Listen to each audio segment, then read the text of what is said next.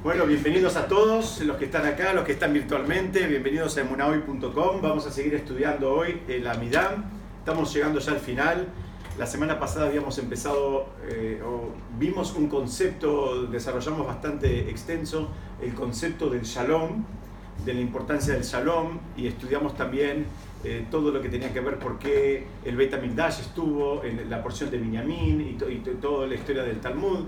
Hoy vamos a avanzar un poquitito más y vamos a estudiar eh, algunas cosas que tienen que ver con, la, con el texto propiamente dicho. La semana pasada dimos como un marco, dimos un contexto de, de, la importancia del shalom. Hoy vamos a insistir por eso, pero nos vamos a meter más de adentro con las palabras. Entonces, vamos a empezar la bendición número 29 de la Midá.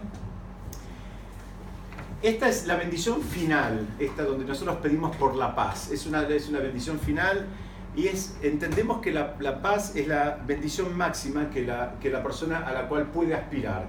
Si la persona, lo dijimos en otras oportunidades y lo vamos a volver a decir, y creo que es un concepto muy importante, la persona puede tener todos los eh, bienes eh, materiales e inclusive espirituales que se les ocurra, pero si la persona no está en un estado de paz, eso carece absolutamente de valor. La persona puede tener 30 ceros en la cuenta, pero si llega a la casa y es este, un torbellino de discusiones, eh, esos, esos ceros que tiene la cuenta no le sirven. La persona tiene mucha salud, Baruch Hashem, está muy sano, está con fuerza, está con, digamos, este, eh, plenitud, si se quiere, física. Aún así, si en el contexto donde él se mueve no hay un clima de paz, eh, todo eso, mm, en definitiva, no le, no, no le termina sirviendo para nada. Hay un midrash que habla como de tres momentos. Dice paz a tu llegada, paz en tu partida y paz en tus relaciones con todos. Y explican que en esto representan tres niveles del shalom por el cual nosotros pedimos. Está el nivel de shalom más íntimo que tiene que ver con la familia, está el que sigue que tiene que ver con el país y está el nivel que eh, más, si se quiere, macro, que tiene que ver con que haya paz en el mundo. Esto lo aprendemos también cuando Abraham eh, o mejor dicho, Hashem le, dice a Abraham que se vaya, le dice en la Perashá Leja, también le marca tres puntos, ¿no? Le dice Lech Leja mi archeja, mi moladeteja, mi beta vija, la arecha areca. Le marca tres, tres, tres, contextos del cual él tenía que salir y eso es, digamos, lo que también acá podemos ver que la, la Torah cuando se refiere, a, o mejor dicho, la Midá cuando se refiere a la paz, al concepto de la paz, estamos pidiendo una paz en todos los contextos. A nadie le sirve, digamos, estar en paz en el marco de su familia si cuando abre la puerta de su casa están todos a los tiros. Y tampoco a nadie le sirve estar en su país en un marco de paz si todos los vecinos están también en guerra. Es decir, este es un concepto que, que, en esta bendición lo empezamos a incorporar. Empezamos como a abrir un poco el espectro. Ya cuando estamos pidiendo, no, ya no solo pedimos por lo más íntimo, por lo que tiene que ver más con la familia y con nosotros, sino que también pedimos eh, por un estado general, que es, un trabajo espiritual ese. Eh, habitualmente si no nos eh, entrenamos, solemos concentrarnos en, exclusivamente en nuestras necesidades, en lo que nosotros sentimos que nos falta, y nos olvidamos de lo que, digamos, de lo que tiene que ver con el, con, con el ambiente un poquito más ampliado. ¿no? Acá empezamos a incluir, terminamos incluyendo todo el mundo. Estamos pidiendo que haya paz en el mundo, que haya armonía. Vamos a ver porque esto está un poquito recurrente, estas, estos, estas expresiones son un poquito recurrentes. Alguien podría pensar, bueno, ¿yo por qué tengo que pedir paz? Si no, en definitiva no estoy en guerra. Entonces, primer concepto que, que habitualmente la paz se la, se la, se la, nos sale relacionarla con un, con un contexto de guerra. Pero en realidad lo que nosotros estamos pidiendo acá es mucho más que eso. Por supuesto que estamos pidiendo que no haya guerras. Caso ya los nadie, no es que si hay guerras no nos importa. No queremos saber nada con las guerras en ningún lugar del mundo. No hay nada bueno que pueda salir de una guerra. No, no queremos nada que tenga que ver con eso. Pero lo que estamos hablando acá, estamos hablando de que haya armonía entre fuerzas opuestas. Y alguien también podría preguntarse, ¿en qué contexto yo tengo fuerzas opuestas? Y vamos a empezar a ver, algunas ya las estudiamos, pero como tienen que ver con esta bendición, las vamos a repasar un poquitito, que hay, eh, están, estas, estas fuerzas opuestas están mucho más presentes en nuestra vida de lo que a veces nos imaginamos.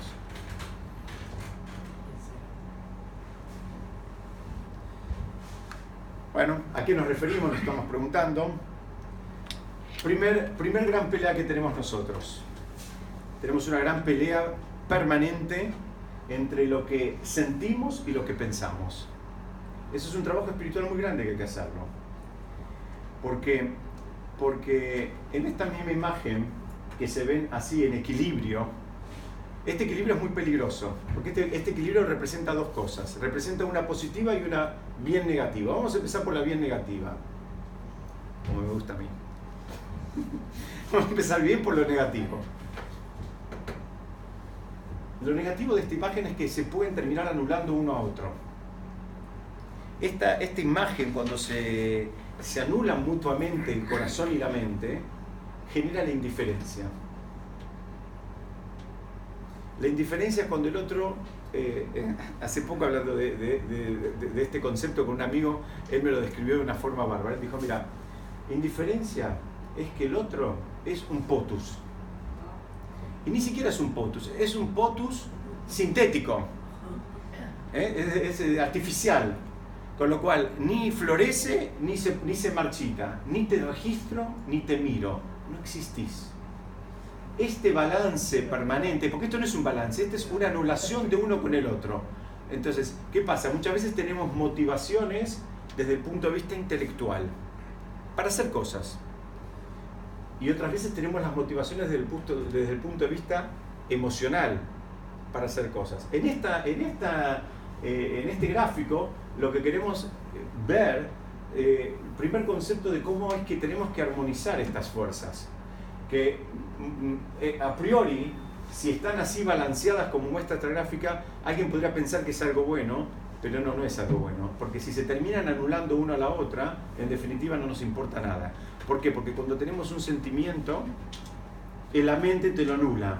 Te dice, no, mira, deja, no, no te metas, no tiene que ver con vos, etcétera, etcétera.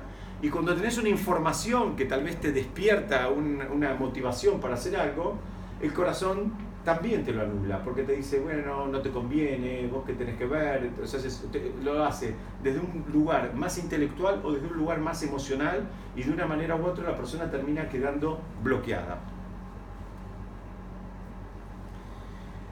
En esta gráfica lo que vemos es una figura distinta. Acá qué pasó? Acá el, intelecto le ganó al, al corazón. ¿Esto es algo bueno o es algo malo? Muy bien, depende de que hable. De la situación, en qué momento sea. Muy bien, acá el problema que hay es que eh, una persona que actúa, eh, eh, yo quiero, estoy pasando las láminas así en alguna medida estáticas, pero esto es algo absolutamente dinámico. Es decir, el, el desafío es, porque una persona que actúa, digamos, exclusivamente desde el punto de vista cerebral, termina siendo una persona muy egoísta. Termina siendo una persona que solo hace lo que le conviene, lo que le calza, lo que le queda bien, lo que le resulta cómodo, lo que, lo que le conviene. Una persona así nunca va a darse de acá, por ejemplo. ¿Por qué va a darse de acá? Si él en definitiva se rompió el alma para ganar lo que tiene, y bueno, entonces él hace cuentas, no, mira, esto a mí me costó tanto, yo con esto aparte puedo hacer tal otra cosa, si yo en definitiva tengo un auto de hace 5 años, podría cambiar el auto, podría irme de viaje, podría irme de vacaciones, podría tener el iPhone 10, podría hacer esto, lo otro, yo porque tengo que hacer acá. Hace todas las cuentas. Absolutamente. Acá están diciendo lo mismo. Después establece vínculos por conveniencia porque él todo lo está, eh, eh, está calculando. Todo está calculado acá. Y ese es un gran problema. En estos ejemplos que estamos dando, todos nos sentimos Baruch Hashem bastante alejados de esos ejemplos. Pero la realidad de las cosas es que en el transcurso del día, o de la semana, y si se quiere del mes, en algún momento todos actuamos así. Hay algún momento donde todos dejamos priorizar este, este, este cerebrito que está ahí, y entonces terminamos haciendo las cosas que nos conviene, que nos parece, que, sentimos, eh, mejor dicho, no que sentimos, que nos, que nos cierran.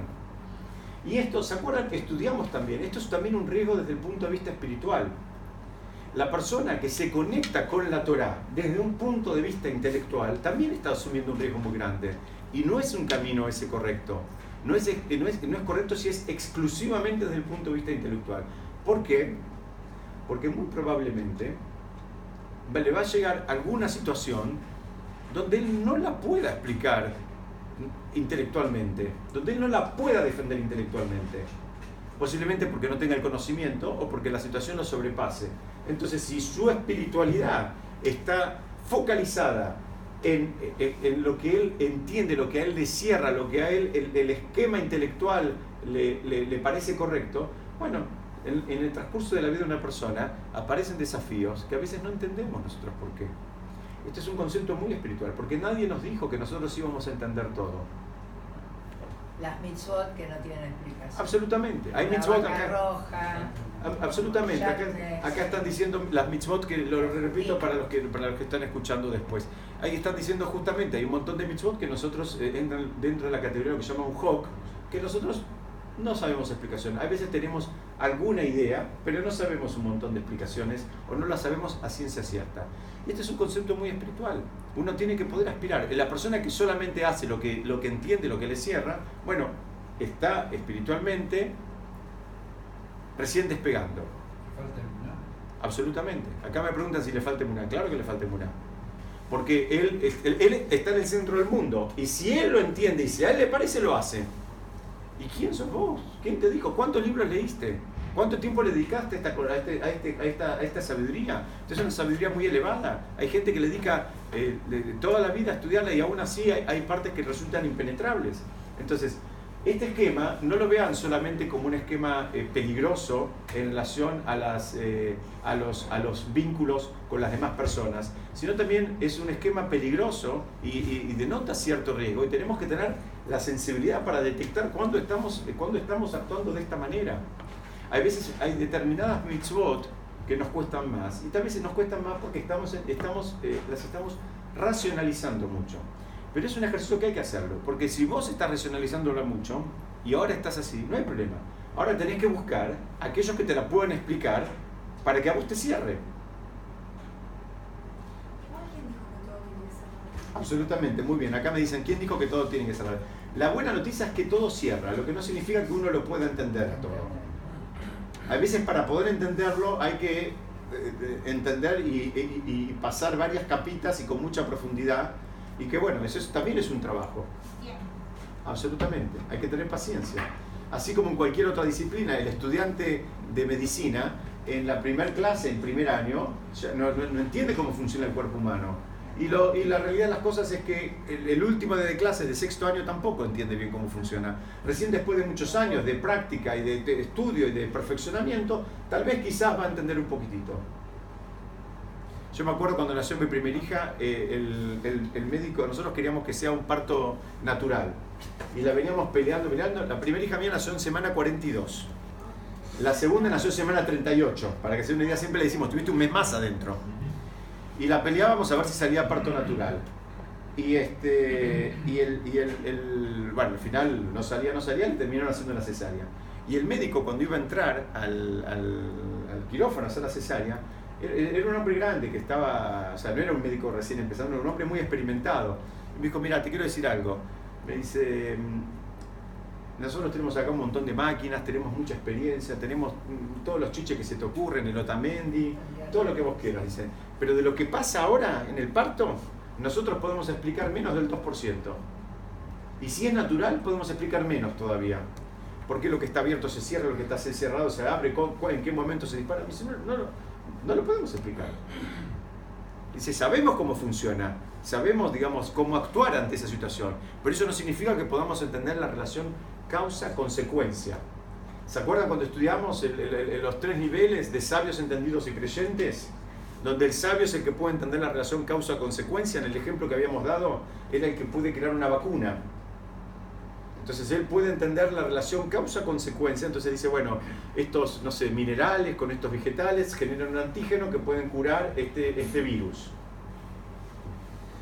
El entendido ya no puede generar la vacuna. Él ya no entiende cómo funciona el mundo mineral ni el mundo vegetal, él ya no lo puede generar. Pero él sabe que si la persona se cortó, le da la antitetánica y eso funciona. Entonces él es un entendido. Él entiende, digamos, eh, un esquema que propuso otro y que descubrió otro y que eh, reveló otro, pero él lo domina. Y por último está el creyente, es que ya no puede crear la vacuna, tampoco entiende nada, pero el médico le dice, mire, tome esto tres veces por día, va y lo toma, punto, él es creyente. En el mundo espiritual también tenemos sabios, entendidos y creyentes, no es solamente en el mundo material, en el mundo espiritual también hay. El problema cuando aparece, cuando el creyente quiere discutir con el sabio de igual a igual. Ahí estamos en un problema. Así como no lo aceptarías esa discusión en, otra disciplina, vos no aceptarías que, eh, eh, digamos, que una persona que no entiende nada del mundo de la medicina, para seguir con el ejemplo, digamos, eh, tenga el tupé de discutirle de igual a igual a, no sé, al doctor Sabin, que creó la vacuna, la Sabin oral, de la misma manera no deberíamos aceptarlo en el mundo espiritual, pero lo hacemos todo el tiempo. No hay problema con hacerlo, porque a veces al hacer esa discusión en el mundo espiritual nos ayuda a crecer y nos ayuda a avanzar. Lo que tenemos que saber es ubicarnos. Tenemos que ser honestos con nosotros mismos y saber ubicarnos. ¿En qué modo estoy? Lo más probable es que en nuestras vidas, Besat haya cosas donde nosotros podamos llegar a estar tal vez en el nivel de sabios. Y tal vez hay otras actividades que estamos en el nivel de entendidos y muchas estaremos en el nivel de creyentes. El problema es cuando nos creemos que somos sabios de todo. Entonces ahí empezamos a discutir y está. Entonces ahora estamos viendo cuáles son los opuestos que estamos pidiendo en esta bendición. Queremos armonizar. Y hay opuestos, hay mucho más de los que nos imaginamos. Estamos viendo estos primeros grandes opuestos muy grandes que son entre lo que pensamos y lo que sentimos. Lo que pensamos, inclusive a veces a mayor capacidad intelectual, un desafío más grande poder hacerle un lugar en la vida para el, para el mundo espiritual. Es un desafío más grande. Entonces hay que, hay que trabajar más.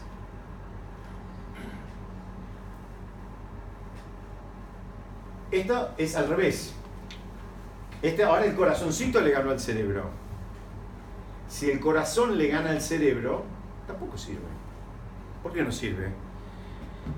Porque las buenas intenciones del corazón no son suficientes. No, es solamente lo que vos sentís. Si es por lo que vos sentís, y bueno, entonces, este, no sé, te guiñó un ojo a alguien en un colectivo y ya está, me caso. No, porque yo me siento, me siento pleno. El, el, el, eh, que es un disertante muy importante de, México, hay veces él hace todo una, como una especie de, yo le digo como un stand-up, porque lo hace muy cómico, con respecto a esto de manejarnos con los sentimientos. Y él dice, bueno, yo me siento mujer, me quiero casar con vos. Tiene una barba hasta acá. Dice, pero yo me siento mujer, dice él, ¿viste? Bueno, esto en algún punto es lo mismo. El, sentimiento solo no, no sirve. El sentimiento solo, el sentimiento es algo bárbaro. Poder tener registro, poder contar lo que uno siente, es algo bárbaro. Pero el sentimiento solo no, no, no sirve. ¿Por qué? Porque eh, nosotros necesitamos orientar al sentimiento, necesitamos entrenar al sentimiento. ¿Y cómo lo entrenas al sentimiento? Lo tenés que entrenar en base a principios superiores espirituales, universales eternos. Ergo, las mitzvot. Si no, los sentimientos te pueden terminar arruinando la vida. La persona que está liberada a lo que siente, hace lo que siente él, puede terminar teniendo la vida más miserable que se les pueda ocurrir. Hay que saber encaminar el, deseo. O sea, la, frase es un poco un poco fuerte. Cuando yo la escribí dije, Sally me va a mirar cuando la diga. Pero digo, el deseo, al deseo hay que entrenarlo. Al deseo hay que entrenarlo. Hay que saber qué es lo que uno tiene que desear. Hay que saber que parece algo fuerte, ¿no? Pero desde el punto de vista espiritual, nadie desea lo que no conoce. Entonces la persona tiene que hacer ese trabajito de entrenarse para saber qué es lo que, lo, que desear. Lo que uno no conoce no lo va a desear nunca.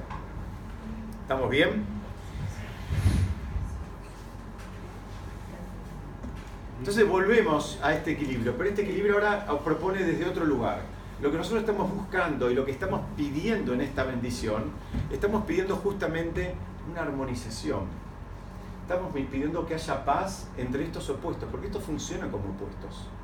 Estos funcionan como opuestos, pero necesitamos esta, interacción permanente.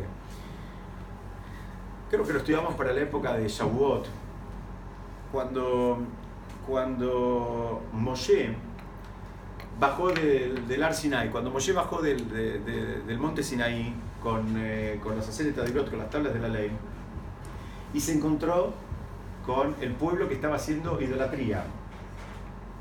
Entonces Moshe, ¿qué hizo? Hizo dos cosas. Uno, rompió las tablas, muy bien, rompió las tablas. Y otra, él después los reta, y cuando los reta, cuenta ahí el Midrash, ¿qué les dijo? Le dijo, Atem katve tzavar. Katve tzavar significa, ustedes tienen el cuello cortado. Eso es lo que les dijo Moshe. Se tienen el cuello cortado. Él le dijo, tienen el cuello cortado. Y vos decís, mira, a mí si en esa misma situación, siendo un líder de un pueblo que se la jugó que se la jugó frente al faraón, se la jugó frente a Shem, que lo lideró, que ya venía durante años, que les hizo milagros, que le resolvió esto, le resolvió lo otro. Ahora les dice, voy con 40 días, los otros hicieron mal la cuenta, se había pasado supuestamente unas horitas, se empezaron a hacer idolatría. A mí se me ocurría decir un montón de otras cosas, digamos, no aptas para menores ni para mayores, pero nunca decirle que, son, que tienen el cuello cortado. Podría decir, si se quiere, algo fino, que son los desagradecidos, que son los descarados que son unas personas que no tienen una... Ellos habían visto todos los milagros, es la generación que vio más milagros en la historia de la humanidad. O sea, se te ocurren un montón de cosas. ¿Qué les dijo que tienen el cuello cortado? Porque dijo, a ellos les está faltando una conexión entre la mente y el corazón. No, no tienen esta conexión. Cuando no tienen esta conexión, este es un vínculo que tiene que estar, tiene que estar conectado, es un desafío de ida y vuelta. Es un desafío de ida y vuelta, tiene que estar conectado ustedes están desconectados, digamos, entre la mente y el corazón, sintieron algo, sintieron angustia, sintieron miedo y no, digamos, y, no, pensaron, o al revés, o pensaron que Moshe había muerto y no, no dejaron, digamos, no, no, funcionó, no había armonía ahí. En esta bendición nosotros estamos pidiendo por una armonía, estamos pidiendo por una armonía. Acá vemos cómo empezamos, estamos pidiendo armonía entre los opuestos. Dijimos hace un par de láminas atrás que no estamos hablando solamente de guerras. Entonces ahora empezamos a entender, o hay una primera guerra que tenemos todos, adentro nuestro, ¿qué es esta? ¿Cómo armonizar? ¿Cómo armonizar? Alguien te pide un favor, te conviene, no te conviene, te resulta cómodo, no te resulta cómodo, es una mitzvah, lo querés, querés ayudarlo, pero en realidad hace frío, hace calor, es tarde, temprano. Entonces, esto es algo que lo hacemos de manera dinámica todo el tiempo. Pero tenemos que ser un poquito honestos y saber a veces eh, reconocer cuándo es que lo estamos este, eh, o desde qué lugar estamos tomando la decisión, qué es lo que dejamos priorizar. No se olviden, el corazón solo tampoco sirve. El corazón solo no ayuda. El cerebro solo no ayuda. Que uno anule, al otro tampoco ayuda, eso genera una indiferencia. Entonces, esta imagen en realidad la tenemos que dejar bien clara en la cabeza como un sinónimo de altruismo, de la persona que está dispuesta a entregarse al otro, pero lo hace desde un lugar, digamos, eh, eh, de conciencia apoyado en, la, en, la, Torah y las mitzvot. ¿Sí? Un poquito más.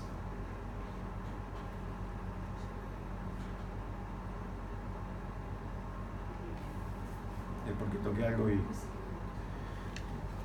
Otros opuestos. Todos lidiamos. El hombre y la mujer somos distintos. Pensamos distintos tenemos emociones distintas. Cuando estamos pidiendo en esta bendición por, por, la paz, estamos pidiendo la paz entendiendo que no es, no es que hay una guerra en, casa, Baruch Hashem no hay ninguna guerra, no hay nadie atrincherado. No hay nadie atrincherado. Pero hay una diferencia y tenemos que, necesitamos ayuda divina para poder armonizar eso. Si no, digamos, es un concepto que siempre se dice en, en, en, la jupot. Cuando hay una jupá siempre se dice, que el, hombre se llama ahí, no lo, lo voy a decir rápido porque es un concepto muy conocido, el hombre se llama en hebreo Ish, la mujer se llama Isha, la letra del medio de la palabra Ish es la Yud, la última letra de la palabra eh, Isha es la Hei, entonces dicen, eh, esto sí, la Yud y la Hei representan el nombre de Hashem, y lo que siempre se le desea a los novios o a una familia que se está formando es que Hashem siempre esté en el medio de ellos. ¿Por qué? Porque si vos le sacás al hombre la letra Yud, y le sacas a la mujer la letra Hei, que es el nombre de Hashem, lo que te queda es Esh Esh, que es fuego. Lo dije bien rápido, lo van a escuchar en mi Jupot. Eh, eh, este, este, concepto que siempre se dice, se, invita a que la gente integre a Hashem a la familia. Y cuando vos tenés una familia donde Hashem no está, y bueno, a veces esa, esa, esa guerra se, manifiesta de una manera mucho más pronunciada. Y ese también es uno, uno, de los opuestos que los cuales nosotros tenemos que pedir. Tenemos que pedir armonizar, que, que haya armonía. Que haya armonía porque entendemos que somos distintos y no somos ni mejores ni peores, somos distintos, pensamos distintos, tenemos distintas eh, emociones, a veces distintas prioridades. Entendemos las, eh, las órdenes distintas. Me mandaron un, un, WhatsApp el otro día donde dicen cuatro letras eh, mágicas para manejar el vínculo con tu mujer. La letra O, la B larga, la D y la C. Obedece. Obedece. Si obedeces y se terminó. Parece un chiste, pero hasta poder entrar en modo de que, de que a veces sí tengo que obedecer. Claro que a veces tengo que obedecer. A veces, ¿sabes qué? Decime qué es lo que tengo que hacer y lo hago. Decime qué es lo que tengo que hacer. Ahora, manejalo vos todos tenemos que poder armonizar. No todos estamos en modo eh, director en, en, todo contexto y en, todo lugar. No, estamos todo, todo el tiempo en modo, en modo director. A veces estás en modo que estás acompañando. No soy, siempre el primer violín. A veces te toca acompañar y tocar el, el triangulito, el toc toc. Bueno, acá estamos pidiendo por eso, estamos pidiendo por eso. ¿Por qué tenemos, fíjense, fíjense qué difícil es, que los sabios entendieron, que teníamos que pedir por todo eso, porque somos tan testarudos que nos cuesta. Y se hacen bolsa matrimonios enteros por esto. Se hacen bolsa, nos cuesta. Tenemos que incluirnos las tefilot porque nos cuesta. Queremos ser todos primer violín, en todo contexto, en todo lugar. Entonces voy al templo, quiero ser primer violín. Voy a mi casa, primer violín. En la oficina, quiero ser primer violín. Flaco, no es así a veces estás acompañando, a veces eh, hay otro que, que, puede liderar ese espacio. Gran lucha, gran lucha. Lo secular versus lo espiritual. La, peleamos todos esta. La peleamos todos todo el tiempo. La persona quiere empezar a tener una vida más espiritual y entiende y sabe y aprende y se informa de que un concepto muy importante, por ejemplo, puede ser el Shabbat, o por ejemplo el Kasher es importante.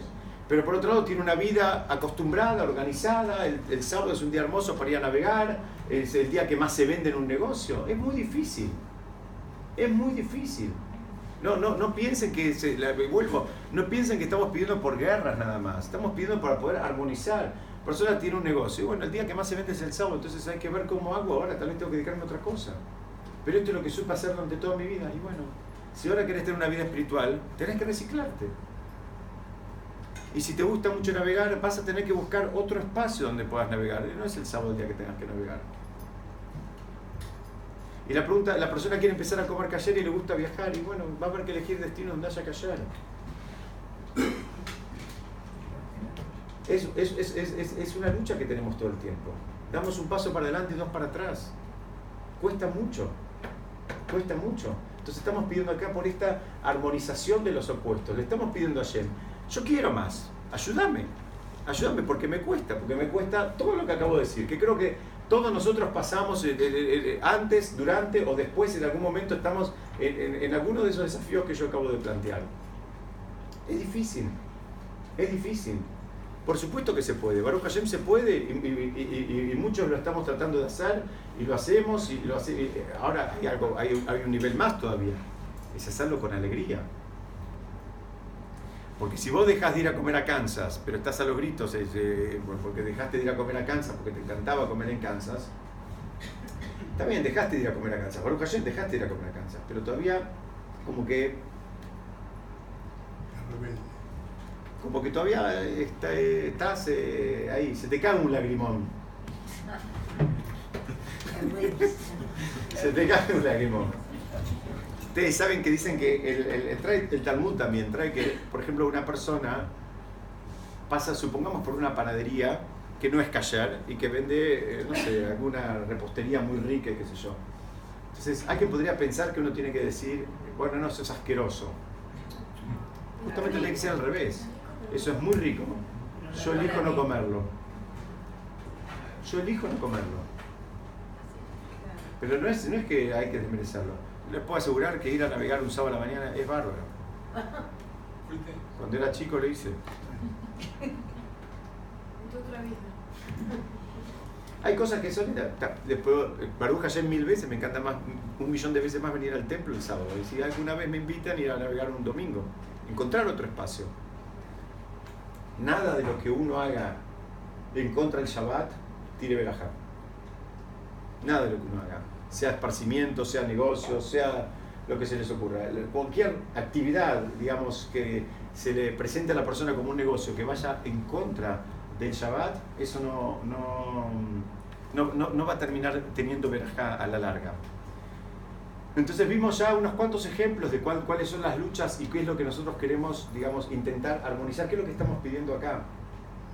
Esto pasa todo el tiempo, pasa todo el tiempo. Pasa con un cliente, un cliente que te, no, pero entregame el sábado, pero te, te pago el sábado, te pago el sábado a qué hora. Voy.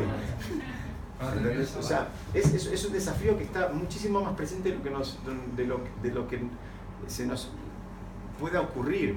Inclusive hay un montón de alajot, de leyes judías del mundo de negocios, cómo uno se tiene que manejar. Se tiene que manejar, digamos, con el EMET, uno no puede engañar, uno tiene que tener pesas y medidas, son todas, eh, no son costumbres, son alajot taxativas de la Torá. Tiene que ser preciso, lo que uno dice lo tiene que cumplir. Uno dice te pago en 30 días, es en 30 días, no en 35, ni 29, ni, eh, tiene que pagar, tiene que pagar los sueldos en fecha. O sea, esto es una lucha que está mucho más presente, porque tal vez uno ya decidió, y ya Baruch Hashem come callar y respeta Shabbat y esto, aquello, lo otro, pero después hay que seguir. Pero eso también es para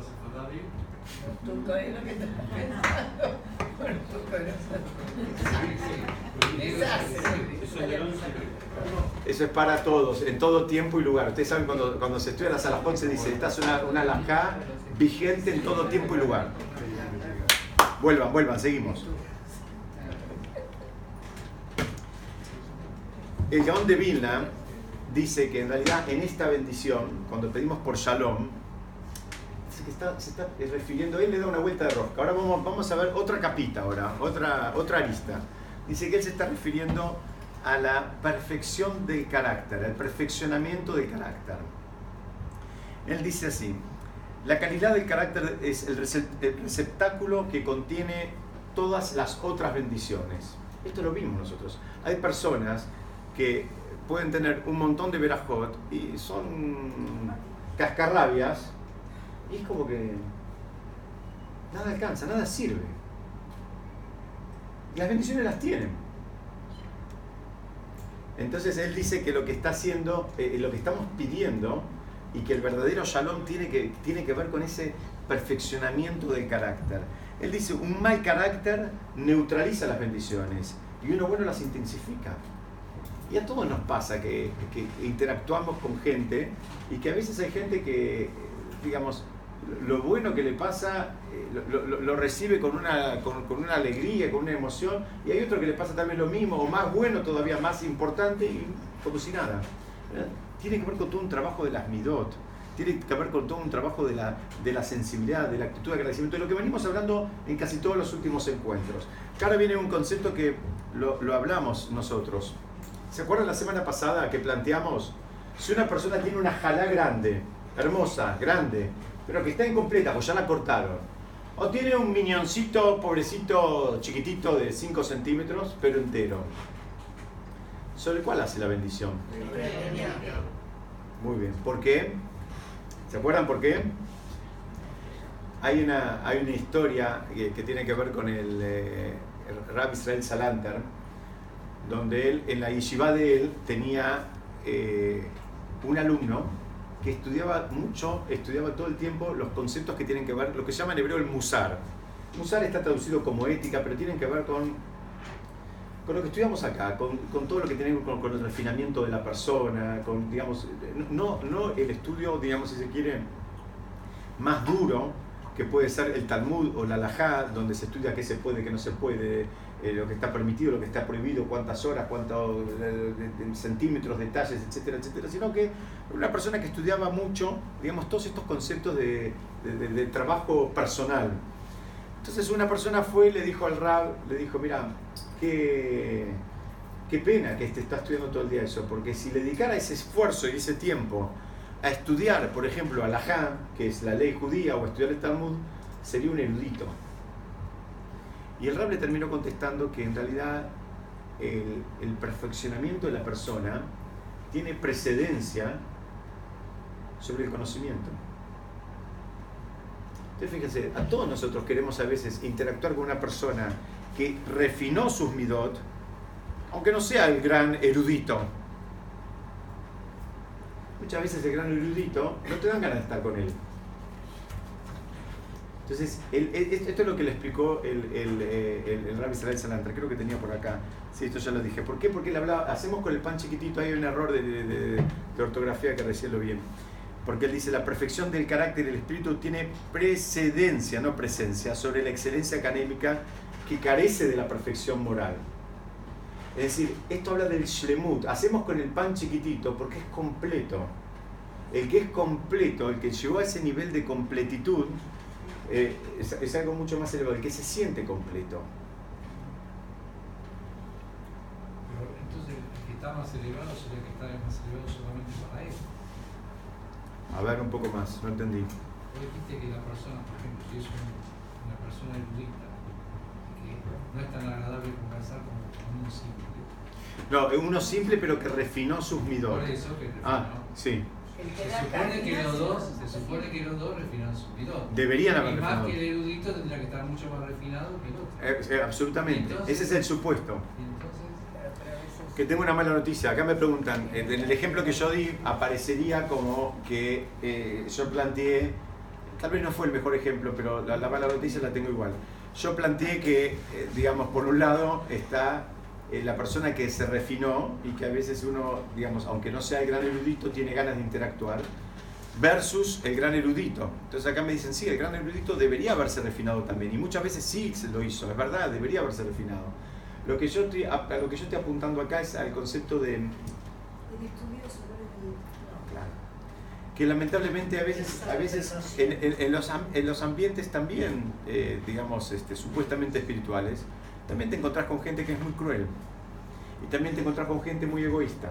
Y también te encontrás con gente muy competitiva. Y también te encontrás gente con eh, egocéntrica. Entonces, el, lo que, lo que- el ejemplo que yo quise decir es, si, si los dos se trabajaron sus milot, y bueno, te va a gustar más estar seguramente con el erudito. Pero a veces eh, la erudición no necesariamente significa nada. No, no necesariamente significa nada. Es, eh, es un problema porque el, el, eh, judaísmo es muy técnico. Es técnico. Es absolutamente técnico. Que se puede, que no se puede. Hay reglas, hay un lenguaje. Inclusive hay un lenguaje. Ustedes saben, la, la tiene como un lenguaje propio de estudio. El Talmud tiene un lenguaje propio de estudio. Hay que dominar el lenguaje primero para poder meterse en la disciplina.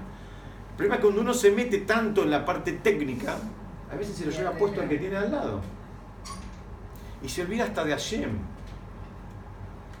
Se olvida hasta de Hashem. Está tratando de hacer las cosas, digamos, a rajatabla, de acuerdo a la, parte técnica. Pero eso no es garantía de nada. No es garantía de nada, lamentablemente. Por eso dije que era una mala noticia. Porque uno quisiera suponer que, bueno, estar en un determinado ambiente, hay determinadas situaciones que no van a pasar. La mala noticia es que pasan. La siguiente lámina dice que la, bendi- esta, la bendición del Shalom, esta tiene que ver con Jacob. Él, Jacob fue el primero que rezó para volver a la casa de su padre en Shalom, en paz. Él cuando pidió eso, ¿se acuerdan? Cuando él se fue porque Isab lo quería matar, él hizo una tefilá y dijo, si, si puedo volver a la casa, él pidió a Hashem que, que- que- que por poder volver a, la casa de su padre en paz. Porque su hermano pla- planeaba matarlo y triunfó. Al final Jacob hubo paz. Eh, no, no, no hubo, no, no, no, no- no salió lastimado Jacob. Si se quiere salió un poquito lastimado, pero de otro episodio que lo estudiamos hace un tiempito, no voy a volver a oír sobre eso. Y acá hay algo muy interesante. Dicen que la palabra Esab, el nombre de Esab, eh, eh, eh, la gematría es igual a la de Shalom y es igual a 376. Dicen, ¿por qué? Porque la paz neutralizó la hostilidad. ¿Esa? Esab, Shalom y 376 suman lo mismo, o sea, todos suman 76. ¿Y qué significa? Jacob sacó la- el, el atributo de la paz. Jacob no fue al conflicto, él se preparó para el conflicto, pero él no fue al conflicto. Esto es algo que lo vamos a ver ahora en unos minutos más, pero eso también es algo por lo cual tenemos que pedir. Yo les muestro esta imagen, ¿qué piensan? Playa, ¿qué más? Exacto, bueno, eso quería que diga, gracias. sí, sí. Claro. ¿No te da tranquilidad vos? Bueno, a mí me da tranquilidad, yo le elegí porque me da tranquilidad. Es así, la orilla del mar, tranquilito, así. Quise, quise poner eh, un, un video, pero todavía no aprendí cómo hacerlo para ponerlo acá adentro, que eso ellos me van a enseñar. Este, mm, en, esta, en esta bendición estamos pidiendo por tranquilidad. Estamos pidiendo por eso. Es una, es una cosa muy, por eso es la, digamos, es de las principales, es la última que, que, que viene. ¿Por qué? Porque la persona que está serena, la persona que está tranquila, está en control de sus emociones. No significa que no le van a pasar cosas, a todos nos pasan cosas. La vida es un- una sucesión de cosas, no existe el, el- digamos, la estabilidad, la constancia. Después de 120 años viene, viene ese momento así, la, la rayita recta. Después de 120 años. Por ahora eh, la cosa es así, lo normal es que sea así. Pasan cosas, pasan cosas con los chicos, pasan cosas con la esposa, pasan cosas con la actividad, pasan cosas en la comunidad, pasan cosas en el colegio, pasa cosas con la esposa, con el marido, con esto, con la cuñada. Todo el tiempo tenemos desafíos. Lo que pasa es que la persona que está en un, en un estado de, más, de mayor tranquilidad, eh, espiritualmente hablando, tiene como más herramientas para, para capear el temporal. No significa que los temporales no van a venir. Que nadie piense que la vida de la persona que tiene un poco más de espiritualidad está liberada de todos los desafíos que yo acabo de resumir en, eh, en una oración. Tienen esos y mucho más de los que se imaginan. Pero la persona tiene, porque esa tranquilidad no es una tranquilidad naif, no es una tranquilidad así eh, infantil. Esa tranquilidad tiene que ver con el vínculo que él construyó con Hashem. Él camina con Hashem. Bueno, si Hashem me pone los desafíos, eh, él tiene una actitud mucho más positiva para, para digamos, este, como dije recién, para poder capear los distintos, los distintos temporales, los distintos desafíos.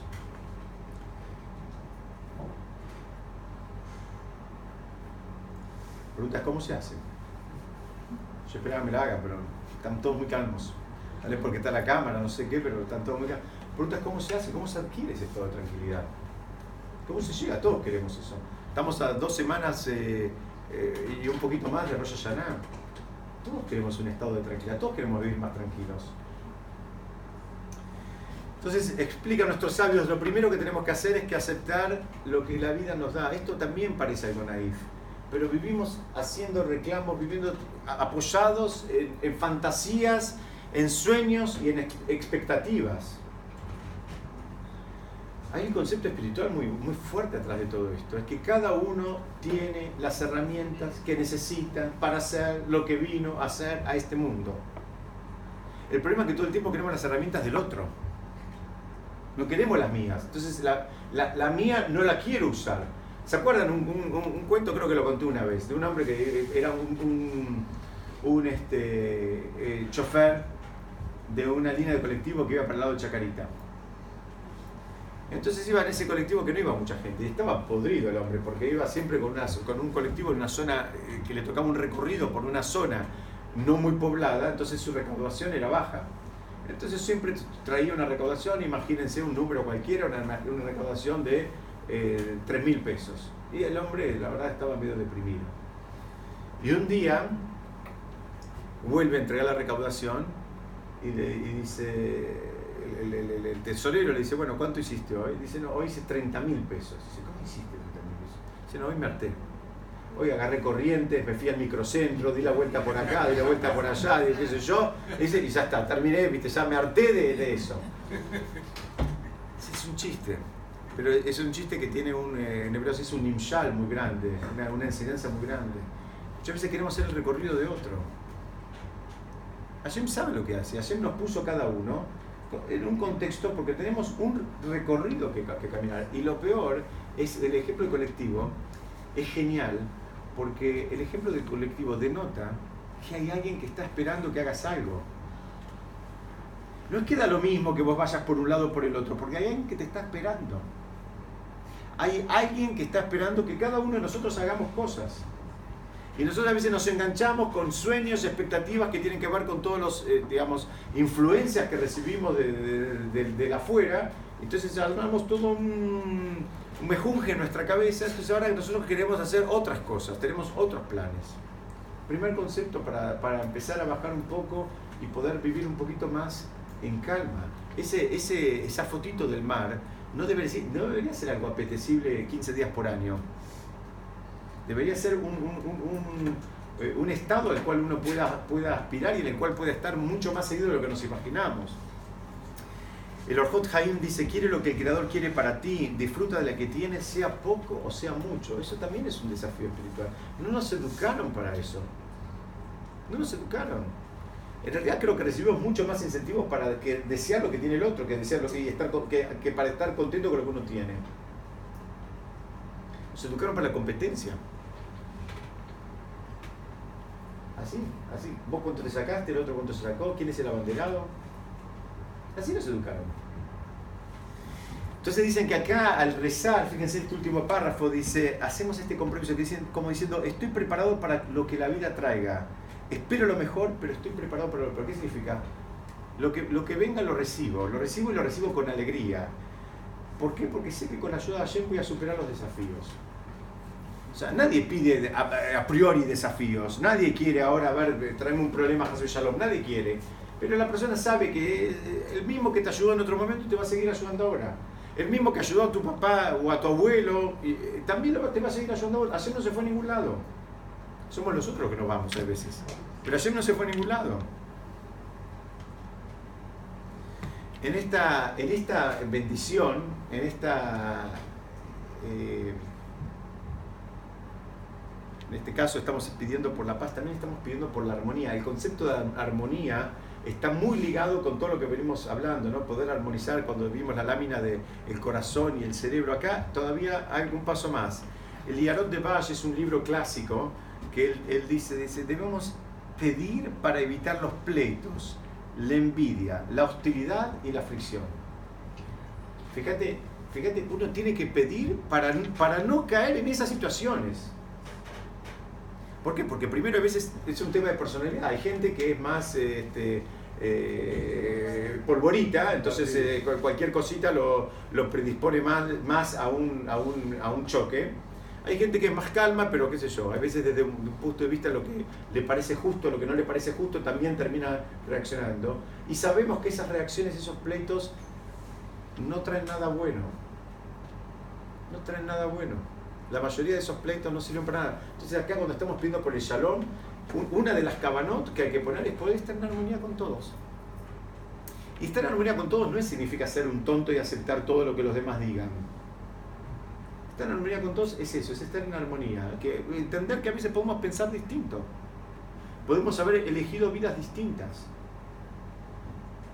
Eso también es muy difícil. Y a veces es, es muy, muy poco encontrado en el mundo ortodoxo. Encontrar que alguien que eligió un modo de vida pueda estar en armonía con otro que eligió otro modo de vida. Bueno, Hashem, eso también es un nivel elevado. En general, el ortodoxo tiene mucha intolerancia para el que no lo es. Acá me están diciendo que muchas veces se encuentra dentro de la ortodoxia mucha intolerancia para el que está fuera del sistema. En general sí es así, hay, hay, hay, hay to- todos contra todos. Esa, esta es una bendición que es para todos. La armonía es todos con todos, no dice acá para el que yo hice un comentario para, pero es todos con todos, tenemos que estar en armonía. Pedimos porque, para que Hashem nos ayude a ser pacientes y tolerantes con todos. Eso también es un trabajo. Es un, es un trabajo. Y pedimos que depure nuestros corazones el odio y el deseo de venganza. Ahora quiero contestarle, le quiero subir la apuesta, quiero dejarlo, lo dejé callado. Lo... Pará un poco. ¿Por qué? ¿Por qué todo esto? No te toca a vos. ¿Se acuerdan? Estudiamos. No, no hay ninguna mitzvah que, que diga y ajusticiarás. No, no nos toca a nosotros hacer justicia, no nos toca a nosotros esa responsabilidad de, digamos, de, de juzgar. Vos no tenés que juzgar. Al contrario, tenés que tener una mirada sumamente piadosa. Ahora vamos a ver ese concepto. ¿Por qué hacemos todo esto? Porque hasta si, si quiere decir, bueno, pero a mí en refilio dice, no, mira, hasta si, si querés hacer eh, jugar acá el corazoncito que hablamos hace un rato, si querés hacer jugar al corazoncito, ah, no al corazoncito, perdón, al cerebrito que estaba hace un ratito por acá abajo, usar el cerebrito, ¿sabes por qué? Porque cuando hay armonía entre las personas, Hashem inclusive escucha las tefilot. Hay una historia que trae el Talmud, una historia súper fuerte, de un, de un grupo de personas que estaban navegando y había una tempestad. Entonces se pusieron a rezar todos juntos. Ustedes saben que hay un concepto que dice que Hashem escucha la voluntad de, o hace la, la voluntad de las mayorías. Por eso es tan importante el concepto de rezar con minyan, rezar así en grupo, en lugar de rezar uno solo en su casa. Y la tempestad no pasaba. Y el peligro seguía y la tempestad no pasaba. Entonces ahí estaba la pregunta, pero ¿cómo es esto? Estamos todos rezados, había grandes tzadikim ahí. Entonces uno preguntó, ¿pero hay armonía entre la gente que está acá? La realidad de las cosas es que no había armonía. Entonces, eh, eh, es, eh, parece algo técnico, pero espiritualmente es como que las tefilot ni subieron del techo, quedan acá arriba. El ejemplo que dan nuestros sabios es, Baruch Hashem hay muchos que somos padres acá y otros que Besat Hashem en su momento, que, que, que, lo sean cuando, cuando corresponda, este, eh, pero dicen lo mismo que un padre. ¿Cómo se siente un padre cuando sus hijos se pelean?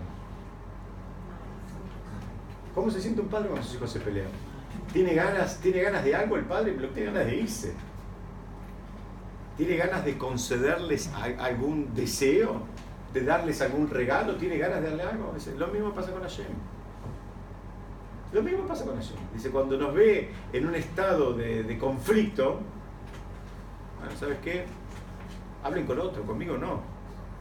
Esto no es así.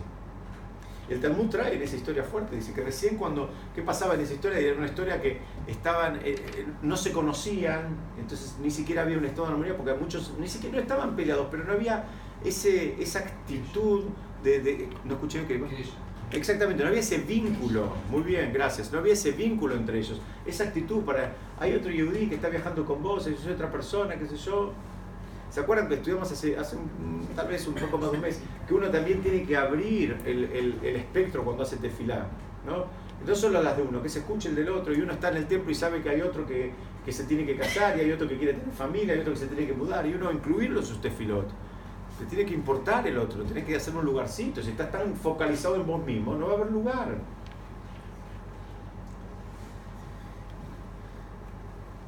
Sin Shalom, concede la paz, es sobre el final de esta, de esta bendición. Y en, en, eh, era, era el, es el mismo lenguaje que usaba el Cohen Gadol cuando, como, cuando concluían las ofrendas. Él terminaba con una bendición que decía Hashem Shalom. Y el Birkat Kohanim también termina con que Hashem te conceda la paz. Es una de las bendiciones más eh, elevadas a las cuales la persona puede aspirar. Cualquiera podría pensar, eh, digamos, parece un chiste, que lo más elevado que puede aspirar es tal vez el éxito económico, o la sabiduría, o, la fortaleza física, o lo que se les ocurra. La- lo, más elevado que puede llegar a alcanzar es estar en un estado de paz. Independientemente de todo el resto de que, vamos a- digamos, que- que- que mencionamos. Y acá, en esta misma bendición, pedimos eh, digamos, usa varios lenguajes, dice Tobá, Uberajá, Gemba, Gesed, Berajamim. ¿no? Vamos pidiendo distintas cosas. Entonces explican que To- Tobá, Uberajá es lo bueno y la bendición. Pero después habla de tres niveles, de Gen, Gesed y Rahamim, que acá la traducción que yo encontré es como gracia, favor y misericordia. Y explican que Hashem también se manifiesta en tres niveles distintos, de acuerdo al, al, al- digamos, al nivel o, o a la dirección eh, en la cual la persona se encuentra espiritualmente hablando. ¿Qué significa? Dice que cuando la persona está increyendo, cuando la persona desea ir hacia arriba, quiere aumentar, quiere subir, quiere más, Hashem se manifiesta con lo que se llama el gen, que es la gracia. Pero la benevolencia de Hashem es tan grande que aun cuando la persona está estable, en la vida de las personas pasa, es muy normal que la persona entra en una meseta. O sea, para no entrar en una meseta, tiene que permanentemente ir buscando los motivadores, pero entra en una meseta. Lamentablemente, a veces las relaciones también entran en una meseta. ¿no? Entonces hay que buscar cosas que eh, la- las refresquen, las renueven un poco, porque no es algo bueno estar en una meseta. ¿Se acuerdan que estudiamos esto, lo repetimos una vez más, y es algo que se estudia siempre antes de Rosh Hashanah? Una de las causas de mayor sufrimiento de la persona es sentir que no crece. La persona que siente que no avanza es una de las fuentes de angustia más grandes que la persona puede tener. En todo, que no avanza en un negocio, que no avanza en el estudio de un idioma, que una relación no avanza, no va ni para adelante ni para atrás. Es una, angustia muy grande. Entonces, espiritualmente también debería ser una angustia. Sentir que estamos igual que hace 10 años. Estoy igual que hace 5 años. Estoy igual que hace 2 años. ¿Qué pasa? Mucha gente, a veces, tomó determinadas mitzvot. ¿Cuál es, cuál, ¿Quién hasta sea? Entonces dice, bueno, no, yo prendo las velas de Shabbat, yo hago esto, yo hago aquello, voy los jueves, eh, lo, lo escucho una hora y cuarto ahí, y, y- y- y digamos, más de eso no, no, no avanzo. Bueno, te- te- tenemos que saber que, que, que- que no es algo piola. No es algo piola. Hora y media. ¿eh? Se puede alargar hora y media. que tenemos que saber que no, es, que no es algo piola, que en general no, no nos deberíamos sentir muy cómodos en los contextos de meseta. No nos deberíamos sentir muy cómodos. Deberíamos eh, por lo menos tener una aspiración a, a- a- a algo mayor, a algo, algo mejorado, a una versión mejorada, una versión 2.0. ¿ok? ¿Sabes qué es interesante? Que esto es lo que propone la norma ISO 9001. Y nosotros lo propusimos entonces mucho antes de existir esta norma. Ah, La vos. mejora continua. Ah, mira vos. Mira vos. Lo voy a repetir, lo voy a repetir. Acá me dice el, ingeniero especialista en el tema, dice que lo que propone la norma ISO 9001 es justamente es la mejora continua, me imagino, de los procedimientos. Entonces la mejora continua. Bueno, la Torah ya entendió que ese es el camino por el cual puede, la, persona tiene, se va, se va a sentir plena, es mejorando continuamente. Seguro que quiso eso, está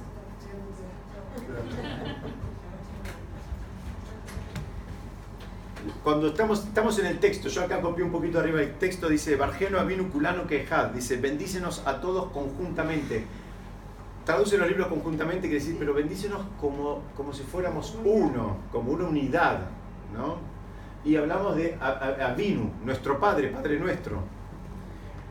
Y esto volvemos de vuelta al concepto de la armonía, que solo cuando reina la armonía entre nosotros, es como que podemos llamarnos que somos hijos de un mismo Padre y ahí somos meritorios para recibir todas las bendiciones. Esto es muy importante, esto es Ashgaha Pratit, estos son conceptos que se estudian siempre antes de Rosh Hashanah. La persona tiene que entrar en Rosh Hashanah en el día del juicio eh, con los vínculos en armonía. Lo- Los vínculos tienen que estar en armonía con eh, la pareja, con los hijos, con los padres, con los cuñados, con las cuñadas, con los amigos, con los proveedores, con los clientes, con los miembros de la comunidad, con todos. Es algo muy, muy importante. No hay manera de tener una vida espiritualmente elevada llevándose las patadas con la gente, ni con uno. Y no significa que vos seas amigo de todos. Significa estás en armonía, que podés estar en armonía inclusive siendo distintos. Eh, Absolutamente, respetás la diferencia y estás en armonía. ¿Y quién tiene que hacer el esfuerzo? Exactamente. Habitualmente pensamos que lo haga el otro, pero el esfuerzo lo tiene que hacer uno. El esfuerzo lo hace el, básicamente el que tiene más claro la situación, Está más elevado. el que está mejor, sí, el que está más elevado. No debería ser un esfuerzo. Pero a veces es un esfuerzo, porque eh, acá me dicen no debería ser un esfuerzo. A veces hay que hacer un esfuerzo, porque a veces es como que tenés que hacer una cierta concesión, tenés que, digamos, cambiar alguna, alguna, digamos, algún estándar tuyo, alguna costumbre tuya, como para poder incluir al otro. Pero siempre el que está mejor es el que, el que tiene que hacer ese esfuerzo. Es, es el que tiene que hacer el esfuerzo. La, la, mm, nosotros en Selijot, los sefaradim, hacemos durante todo el mes de Lul. Las Selijot son unos rezos, son unas eh, eh, súplicas que se hacen eh, bien temprano. La costumbre es hacerlos bien temprano a la mañana, habitualmente tipo 6, 6 y media de la mañana. O sea, antes de tefilá hay, hay todos unos textos y unas plegarias y unas... Habitualmente los sefaradim, los sefaradim hacemos todo el mes de Lul, los ashkenazim hacen la última semana, la última semana del año. Sí, sí, pues son costumbres, son, son absolutamente costumbres. Hay, la costumbre de los sefaradim es hacerla durante todo el mes, los ashkenazim la costumbre es eh, hacer solamente la última semana. Y el chiste obligado que viene acá es, por eso los ashkenazim no pueden comer arroz en Pesaj. Entonces, dentro del contexto de eso, se dicen todas las, se, se citan, entre otras cosas, los 13 atributos de misericordia divina. Y hay uno que dice, eh, no ser Gesed Alafim, que es como que le hace Gesed, Hashem le hace Gesed a los miles. Y preguntan, ¿qué significa los miles? Podría decir que le hace Gesed a todos. ¿Por qué a los miles?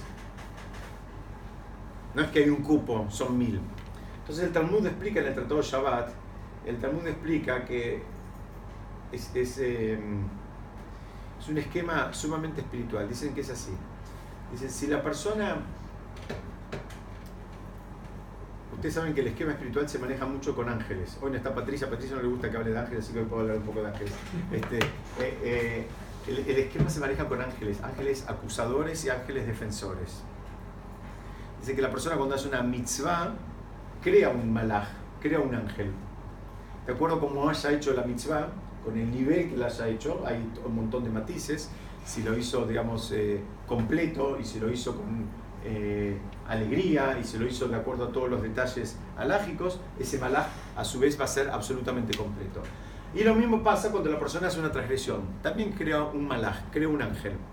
Entonces dicen que si hay 999 ángeles que acusan a la persona, que dicen, esta persona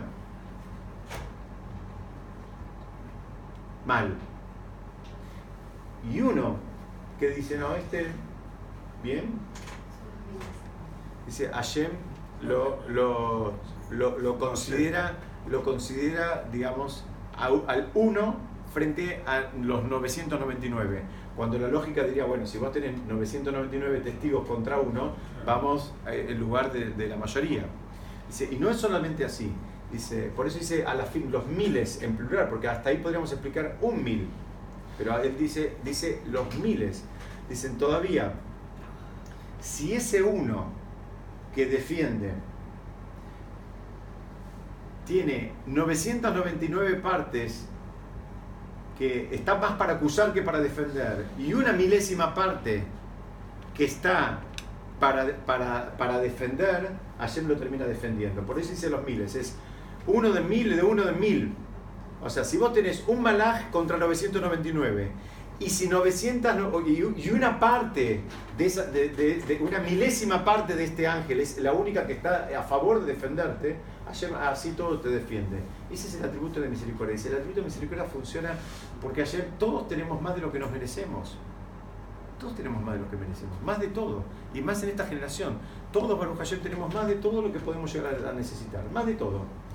Tenemos más metros cuadrados, tenemos más vajilla, tenemos más ropa, tenemos más autos, tenemos más vacaciones, tenemos más viajes, tenemos más de todo lo que necesitamos. El tiene forma de como el cristianismo. Forma tiene también. Eso. No, la verdad, no estoy, no estoy muy familiarizado con la forma del ángel de- del, del cristianismo. El, el Ah, el- el- la, la- la- la imagen eh, judaica es, eh, es que tiene eh, tres pares de alas. Tiene un par de alas con el cual se cubre los pies, que los pies los tiene como pegaditos. Un par de alas tradicional atrás y un par de alas con el cual se cubre la frente. Sí. Por eso inclusive en eh, momentos como lo que se llama la Kedushá, en, en- en en- la repetición de la midá, cuando se dice Kadosh, Kadosh, Kadosh, nos paramos con los pies derechitos y nos elevamos así porque estamos actuando como, como si fuéramos ángeles. Sí, sí, sí. Estamos así, por eso somos Tres pares. de alas. Uno- un par cubre la parte de los pies, otra par cubre el, cuerpo y otro la cabeza. Sí, igual no soy muy especialista en eso. No, de verdad, de verdad, no sé, no te quiero decir. No, no, la verdad que no, sé. Acá me preguntan si tiene rostro y demás, la verdad, la verdad que no sé. Nunca vi uno. Que los hay, los hay, pero no los vi. Ya estamos terminando, unos minutos más. Pedimos acá, eh, en un momento, pedimos Beor Paneja, pedimos con el resplandor de tu rostro. Corresponde a la segunda bendición de, eh, de Birkata Koanim. El concepto del resplandor, es, el- cuando, es, cuando esa luz se posa sobre la persona, la persona ve cosas que antes no veía. Cuando, la- cuando esa luz se posa sobre la persona, la persona ahora ve cosas que antes no veía. Está más iluminado. Absolutamente. Está absolutamente iluminado. Por si alguien quiere, yo después les puedo com- compartir todas estas, estas láminas y las pueden usar con, con quienes quieran, donde quieran. Este, yo después se las mando. Yo después se- o va a estar en el video, pero si alguien las quiere tener las láminas, yo se, después, después se las comparto, porque veo que están sacando fotos, si quieren, se, las comparto para que las... las eh, hay, hay un rabino famoso que él decía una frase, yo no tengo problema, decía él, con que ustedes digan lo que yo dije en nombre de ustedes. Pero tengo problema que ustedes digan lo, lo que ustedes dicen en nombre mío. Bien. Úsenlo todo lo que quieran. Esto, si van a agregar, por las de ustedes.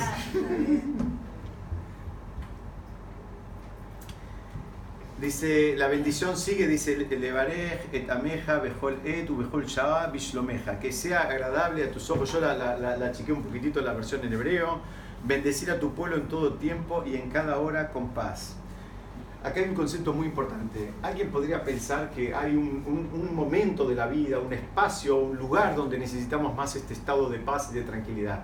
Y una vez más viene el Talmud y trae una frase de esas que te sacuden. Dice que la persona tiene que pedir, tiene que rezar por la paz hasta, escuchen lo que voy a decir, ¿eh?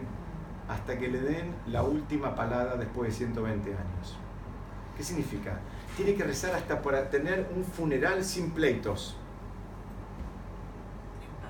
No es poca cosa eso. Absolutamente.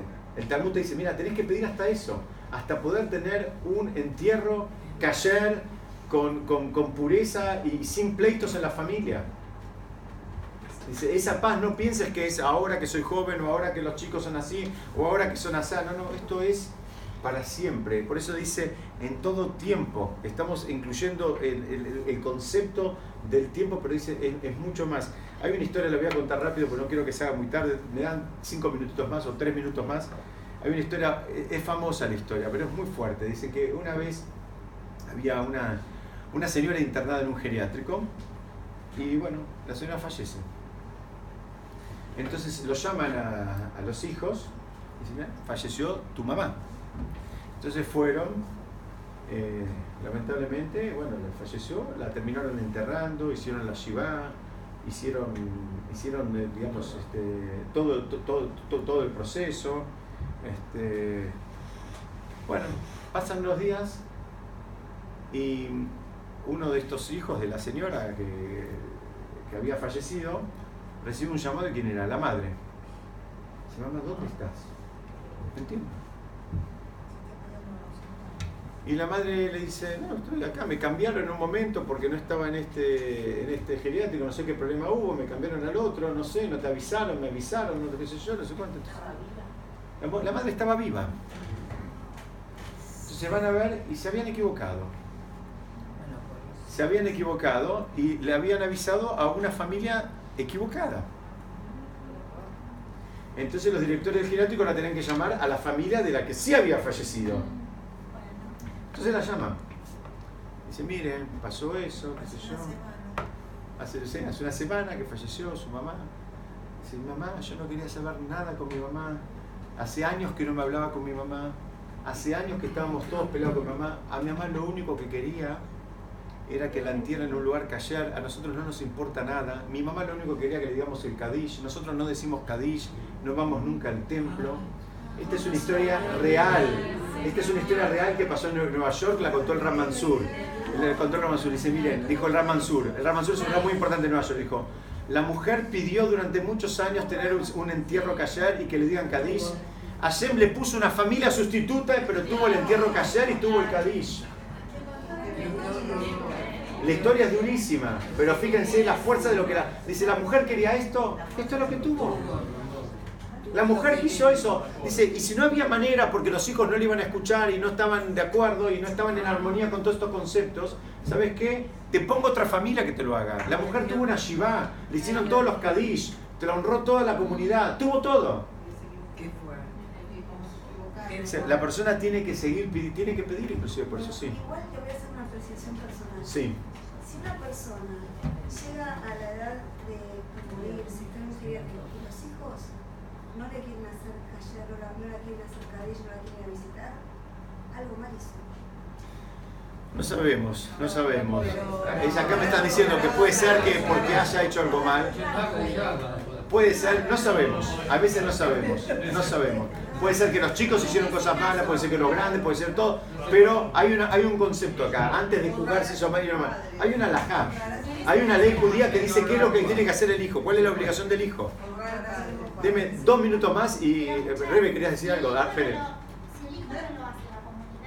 Sí, muy, muy bien. Acá me preguntan, si el hijo no lo hace, muchas veces la comunidad busca a alguien para que lo haga en nombre, en nombre de, de los que no lo hacen. Rebe.